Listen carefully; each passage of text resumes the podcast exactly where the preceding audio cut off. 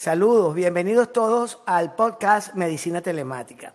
Para el día de hoy tenemos una entrevista espectacular con un invitado de verdad experta en el área del tema que vamos a tocar el día de hoy, que definimos como cambios y retos del sector salud consecuencia de la pandemia. Y para ello tenemos como invitada a Andreina Gómez Torres. ¿Quién es? Es CEO de Comtalk es una venezolana referente de las mujeres emprendedoras en España en el 2020. Es una experta en transformación digital, innovadora en este tipo de plataformas, un alto de conocimiento en el tema, una gran comunicadora. Hemos intercambiado muchas opiniones al respecto. Y bienvenida, Andreina. Gracias, doctor Osvaldo. De verdad, bueno, para mí es un placer. Met Podcast en la vida. Así que bueno, estoy emocionadísima de estrenarme en esta plataforma con usted, que bueno, que es lo máximo y excelentísimo moderador y me encantó haberlo conocido en Clubhouse para, para estar aquí intercambiando y discutiendo en este tema que es tan chévere y fascinante. Excelente, Andreina, pero fíjate, definitivamente la pandemia nos ha transformado en este modelo. COVID fue un catalizador de este modelo. Que, ¿Cómo has visto esta transformación en el sector salud? en este año que ya cumplimos en la pandemia. ¿Cómo estábamos? ¿Cómo progresamos y dónde estamos hoy?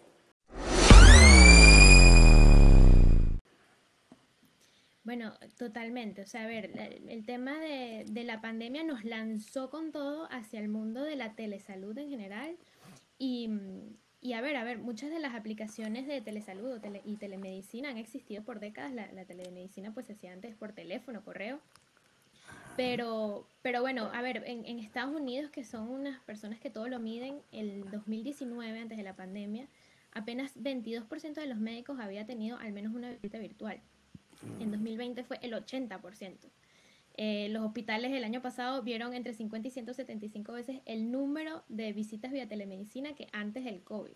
Y los pacientes igual, los pacientes antes en el 2019 11% habían usado telemedicina, en el 2020 fue 76% y la mayoría está encantado, o sea, es como hemos descubierto que es un mundo maravilloso, el genio salió de la botella, digamos, y, ya no hay vuelta atrás, ¿no? Entonces, en ese sentido, el COVID eh, el año pasado fue un catalizador totalmente y ahora incluso eh, la mayoría de los, bueno, al menos la, el, el 50% de los médicos cree que este van a seguir utilizando estas herramientas incluso después de una situación normalizada post vacuna, que ya no tenemos que hacer distanciamiento social, así que vamos para arriba.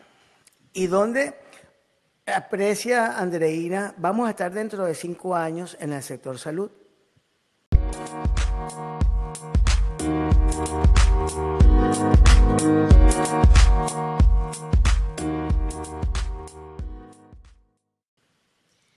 Bueno, esa, es una pregunta que me encanta y, bueno, yo me imagino, por ejemplo, una red de salud interconectada. O sea, que podamos tener, por ejemplo, en un hospital eh, a todo el personal sanitario conectado a través de, una misma aplicación o varias aplicaciones que estén integradas.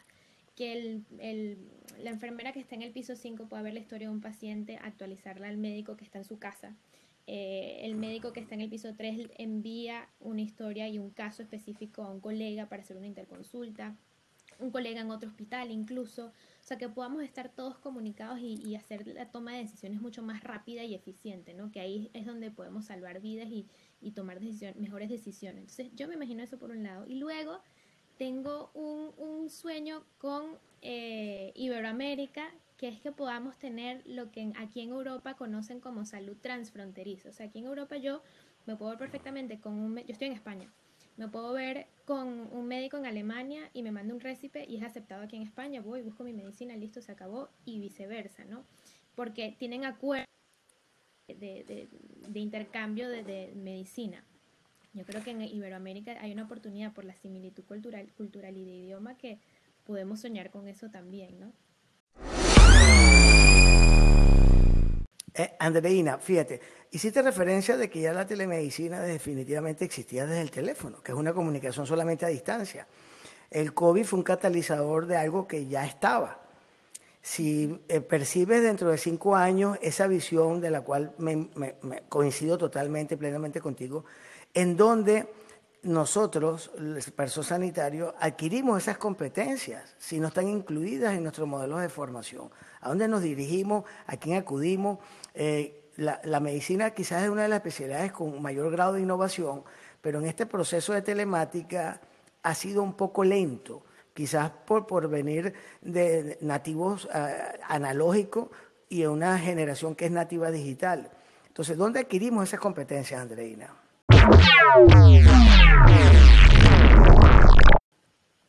Totalmente. Yo creo que, a ver, lo, primero es tener la curiosidad, ¿no? Eh, porque si yo me voy a quedar, digamos, no, yo me voy a quedar tranquilo aquí en mi práctica tal cual como estoy, tal cual mis mismos dispositivos de siempre, yo uso Word y ahí, hasta ahí quedé porque ahí tengo mi historia clínica. A ver, es que el que no se monta en, en, en esta ola se va a quedar atrás. ¿no? Entonces, lo primero es tener la curiosidad y entender que hay que salir de la zona de confort, que sí que da terror porque este aparato y esta computadora se ve un montón de botones, que cosas que yo no entiendo, pero que el miedo no se va a ir y hay que lanzarse igual.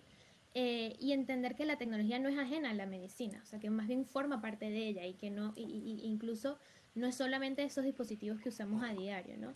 Entonces, yo creo que por ahí, o sea, empezando por ahí, eh, el médico tiene una oportunidad de, de, crecer y avanzar, porque al final el médico se tiene que mantener súper actualizado en su rama, pero tiene que también meter la tecnología cuando hace ese estudio, ¿no? Esa investigación. ¿Y qué es con Top, Andreina?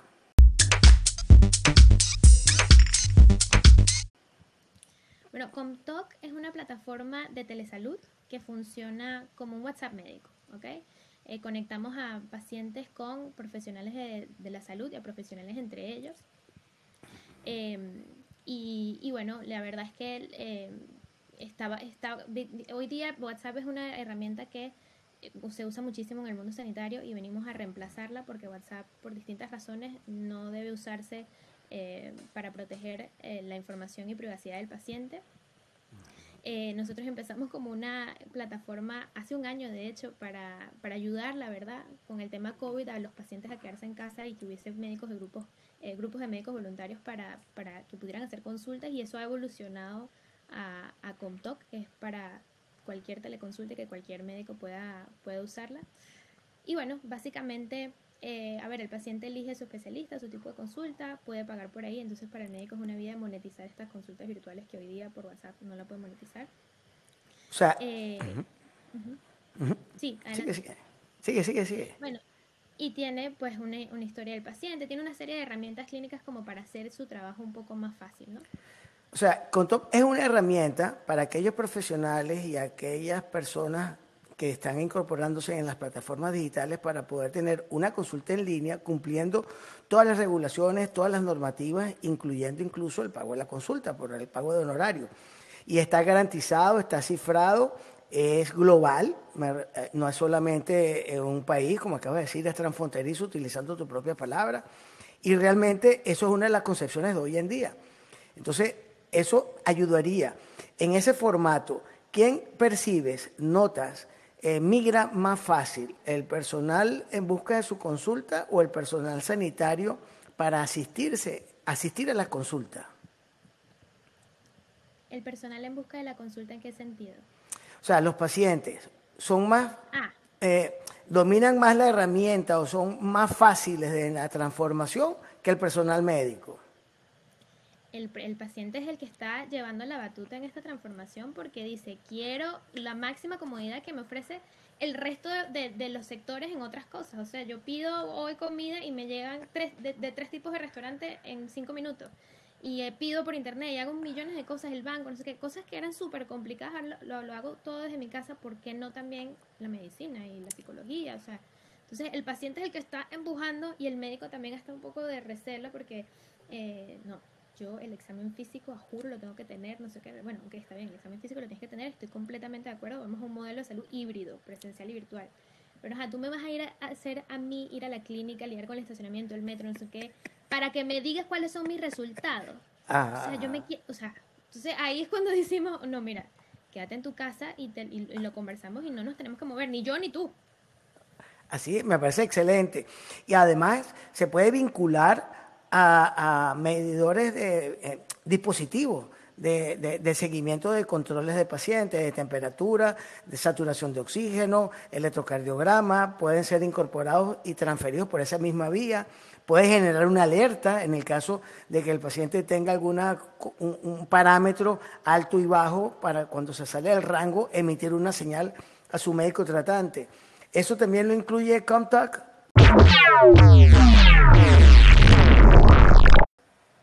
Totalmente. A ver, no, esas, esas herramientas no, no, tenemos integración todavía, pero para allá vamos. Yo digo que en ese, en ese panorama de los cinco años definitivamente tienes que integrarte con esas herramientas. El reto va a ser cómo hacemos que todas estas herramientas se hablen en ese idioma universal para que pueda haber interoperabilidad y, y porque hacer esas integraciones con cada una de las plataformas pues, pues es costosísimo, ¿no? Entonces si logramos ese lenguaje podemos abaratar los costos y que todo, todas las redes se hablen. Entonces ya el médico no tiene que elegir sino que lo que sea que elija va a hablar con lo que sea que, el paciente tenga o que el otro médico tenga. esa, es la idea. Fíjate que en esta transformación hemos visto, y el personal médico sanitario ha competido con el doctor Google. Obviamente las personas buscan información en el doctor Google, abaratando entre comillas una consulta, pero eh, los contenidos médicos en Google y aún llamativos que vemos por las redes promoviendo eh, información médica, contenido, muchas veces no está validado, la fuente no es la propiedad ni adecuada, y en base a ello le pregunto a Andreina Gómez Torre, ¿un paciente real o el doctor Google? No, un médico, un, paciente real o doctor Google o un médico real. No, no, tu consulta, ¿sería con doctor Google o con un médico real en línea? Ah, no, totalmente un médico real. Sí, sí, sí, o sea, yo... Entonces, ¿cómo convencer al personal general que busque información, a la, gente común que busque información en Google, que migre a la consulta oficial? ¿Cuál sería, en ese caso, la aplicación o el canal más adecuado para que el médico muestre sus competencias, su currículo en línea y que valide que es la persona responsable de esa información? ¿Cuál sería ese canal?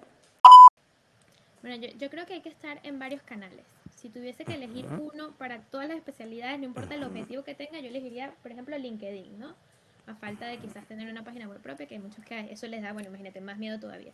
Pero LinkedIn es muy fácil y lo, y lo único que tienes que hacer es mantenerlo actualizado. Eh, un paciente antes de llegar a la consulta de un médico hace ese recorrido. O sea, primero pregunta en Google, después entiende más, bueno, entiende o se, se desinforma sobre lo que está pasando y dice, bueno, yo necesito es un gastroenterólogo. Ok, voy a buscar gastroenterólogos en mi ciudad o en la ciudad que sea si va a ser en línea, ¿no? Y este y bueno, y ahí hacen esa investigación para ver si conecta, si este tipo está especializado en el problema que yo creo que tengo, no sé qué, y si tú no estás en línea, no existes, no existe. Entonces, lo primero es estar en algún canal, algún canal, que hay muchos médicos que están absolutamente ausentes. Em, y luego entender, bueno, mis pacientes son, están más en qué red o en qué red me siento yo más cómodo objetivo es eh, pacientes o yo soy de los médicos que quiero mm, para que me inviten a congresos y asistir a conferencias, charlas, no sé qué. Entonces ahí es otra audiencia, ¿no? Depende del objetivo. Pero sin duda hay que estar en algún sitio, porque ese paciente va a hacer ese recorrido en línea. Antes a mí me recomendaba alguien un médico y yo llamaba y listo, dame el teléfono y llama.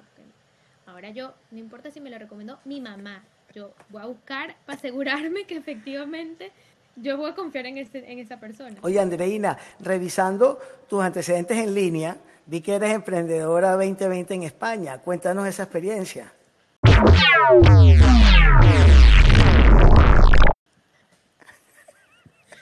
Ay, doctor Ramos, bueno, a mí eso me sorprendió muchísimo eh, y bueno, imagínese, o sea, un honor de, que nos hayan, bueno, que me hayan incluido en esa lista junto a un montón de mujeres más, bueno, todas trabajando en innovación, impactos, impacto social increíble.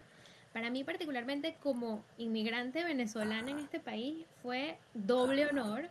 Eh, yo creo, yo llegué aquí hace, hace dos años y estoy convencida de algo que, que dice Beatriz Octavio, que es fundadora del Código Venezuela. Ella dice, mira, hay que cambiar el discurso de los migrantes de la diáspora venezolana como esto de crisis, no sé qué, refugio, drama, a somos un bono demográfico, económico, de innovación. Y yo creo que al menos el ecosistema emprendedor aquí en España entiende eso, ¿no? Y nos ha, abierto, nos ha abierto puertas y nos ha permitido hacer red acá, porque yo llegué aquí yo no, tenía nadie que, que, conociera muchísimo menos en este sector, ¿no? Entonces, tejiendo esas redes yo creo que fue que, que, pues logramos cierta visibilidad para que nos incluyeran en esa, en esa lista y bueno, yo por supuesto felicito. Oye, excelente porque te conviertes en un marco de referencia. Igualmente tienes huella o blueprint en todas las herramientas de comunicación en redes sociales. Eh, recientemente Clubhouse ha mostrado eh, que los protagonistas son responsables de lo que están diciendo. Eso quizás compite un poco con los modelos de publicidad tradicional que se han venido realizando en las redes. ¿Cómo ha sido tu experiencia en Clubhouse? Eh, ¿Percibes que el sector salud puede tener un impacto, un impacto positivo utilizando esa, eh, eh, esa plataforma? ¿Puede integrar pacientes por condición médica, grupos de soporte en pacientes que hayan sufrido o viven esa misma condición conjuntamente con el personal sanitario?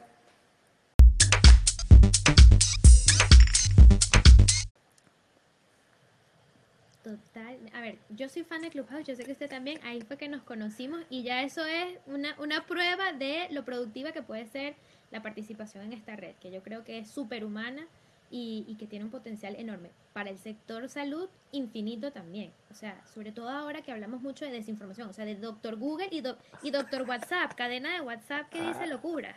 O sea, eh, ajá, en, en, Clubhouse pues, yo puedo conectar con un médico real que me está explicando, mira, no, la vacuna no es un chip, la vacuna es tal cosa, tal cosa, tal cosa. Y si te tienes que vacunar, por, no hay mejor vacuna, la mejor vacuna es la que tengas. O sea, eh, hay una oportunidad gigante de luchar con esta desinformación que, bueno, también es, es un rol médico.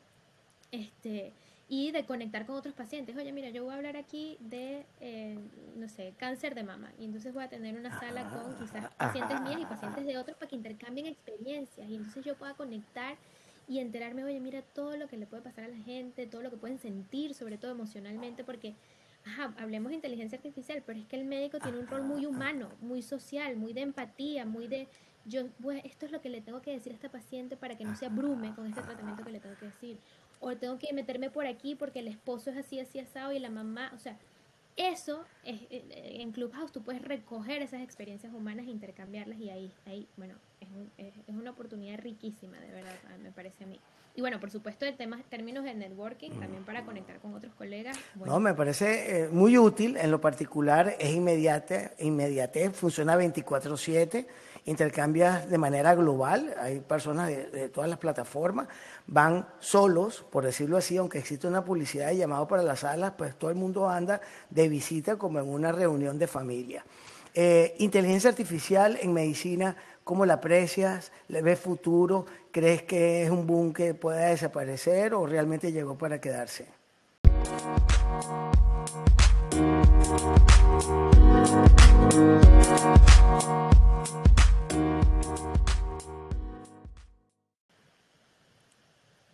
Creo que llegó para quedarse y yo creo 100% en la tecnología y la inteligencia artificial me parece interesantísima y con inmenso potencial creo a la vez en el médico real que hablábamos, apoyado en esta tecnología para hacer su trabajo más eficiente y tomar esas decisiones más rápidas. Pero de nuevo con este aspecto humano que es dificilísimo que se replique a través de la tecnología. Y, y, bueno, ¿para qué puede servir la inteligencia artificial? A ver, el médico pierde mucho tiempo tomando notas, haciendo la historia clínica del paciente, los informes médicos.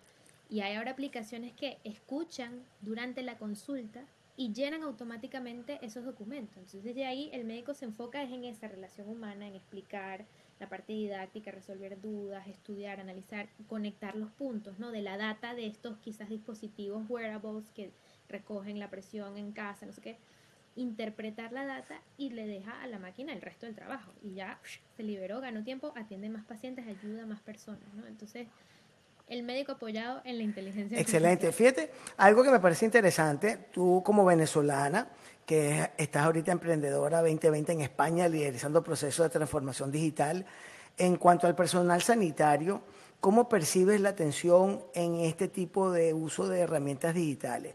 ¿Los va deshumanizando o realmente requiere que se vaya humanizando de manera híbrida estos procesos digitales?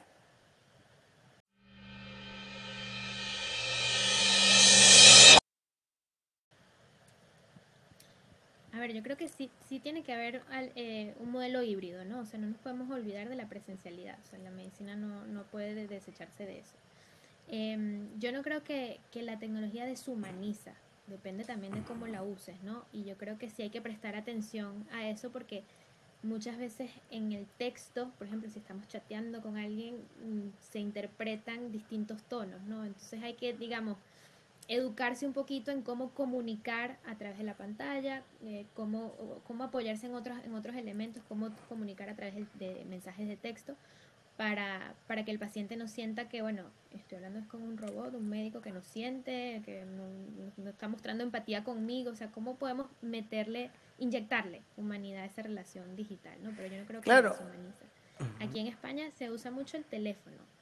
ok, porque fíjate que existen muchos robots o chatbots aplicados en medicina para ir llenando cuestionarios. Yo particularmente lo utilicé en un tiempo, pero obviamente cuando te llegaba la información era para recaudar data no para asistirte necesariamente, pero entonces mucha gente siente que no está interactuando con, de manera directa con el médico. Y quizás eso fue lo que me gustó de Clubhouse.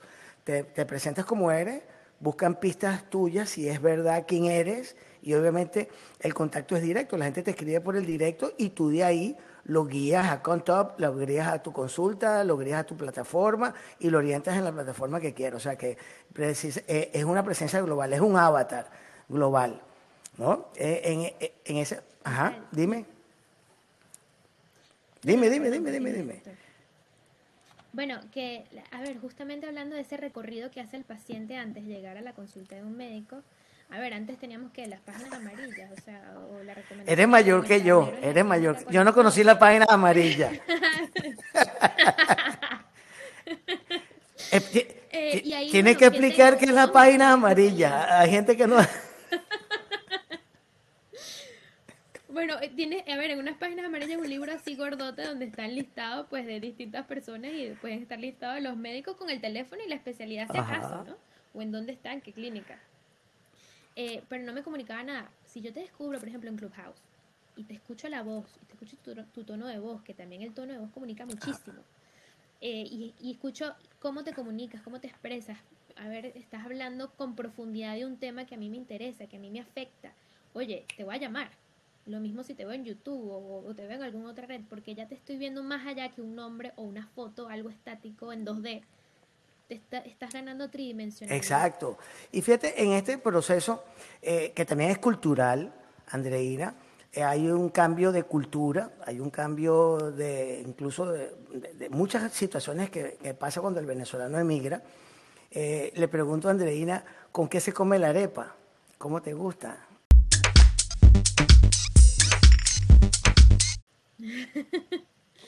Esa respuesta es muy fácil, porque no hay arepa como la de mi mamá o mi mamá, mi abuela, que es arepa al budare, después al horno hasta que quede súper crujiente y después con mantequilla o sin mantequilla y con una montaña así de queso duro blanco rallado.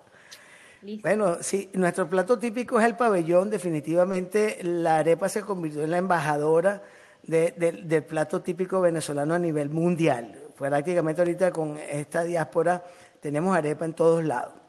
Y realmente, cumpliendo con nuestro tiempo, nos ha parecido excelente.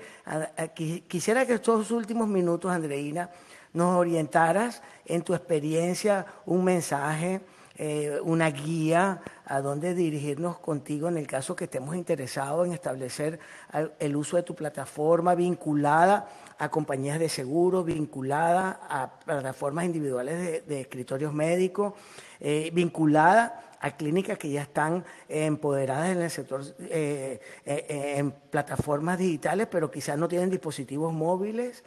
Y una recomendación a todo ese personal sanitario que notas que están migrando forzados y quizás pueden migrar forzados con fallas. ¿Cuál sería ese mensaje final? Tómate tu tiempo. Bueno, para...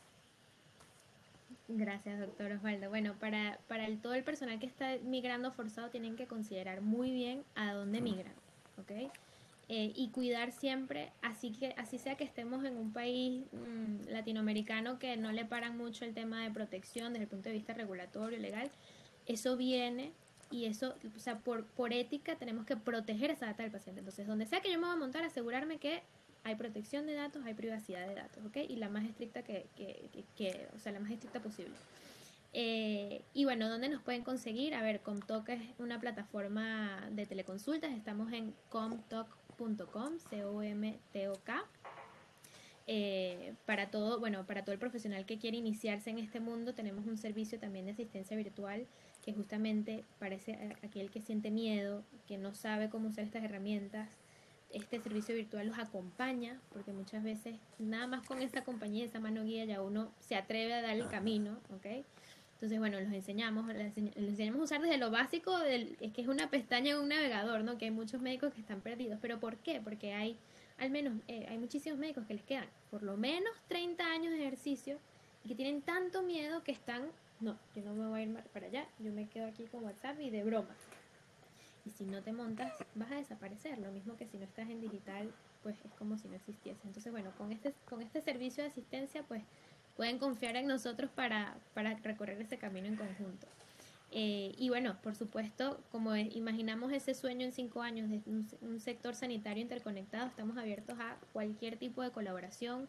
Eh, gente que tenga ideas locas, disruptivas, que quiera inventar algo chévere y trabajar en conjunto. Yo creo que lo hemos hablado también en Clubhouse, que, que no podemos hacer esto solos, que tenemos que trabajar con otros y, lograr que, que, haya ese lenguaje universal en, en, esta red, ¿no? que podamos todos eh, estar conectados sin que haya ningún problema desde dónde nos estamos conectando, qué aplicación estamos usando, qué dispositivo, qué preferencias tengo. Excelente, Andreina. Muchas gracias, Andreina, por la entrevista en nuestro podcast Medicina Telemática. Quiero aprovechar a las personas que nos están viendo que nos visiten el próximo miércoles 24, horas 6 pm de Venezuela. Vamos a tratar en la sala Clubhouse sobre marketing en salud. Obviamente existe mucho temor de cómo yo me puedo ofertar mis servicios en redes, muchas veces lo consideran no ético, no sé cómo realizarlo, no sé cómo tener esa huella en redes. Vamos a, contar en esa reunión no solamente con Andreina, sino con expertos en el marketing digital eh, en salud. Así que bueno, los esperamos miércoles 24, 6 pm, hora de Venezuela. Andreina, un gran abrazo, salud, un buen café venezolano, eh, una arepita como en el budare, tiene que decir qué es el budare. Explíquele a las personas qué es el budare. y, bueno, a ver, es como, como, como lo explicamos, como un, sartén especial para las arepas, bien planito.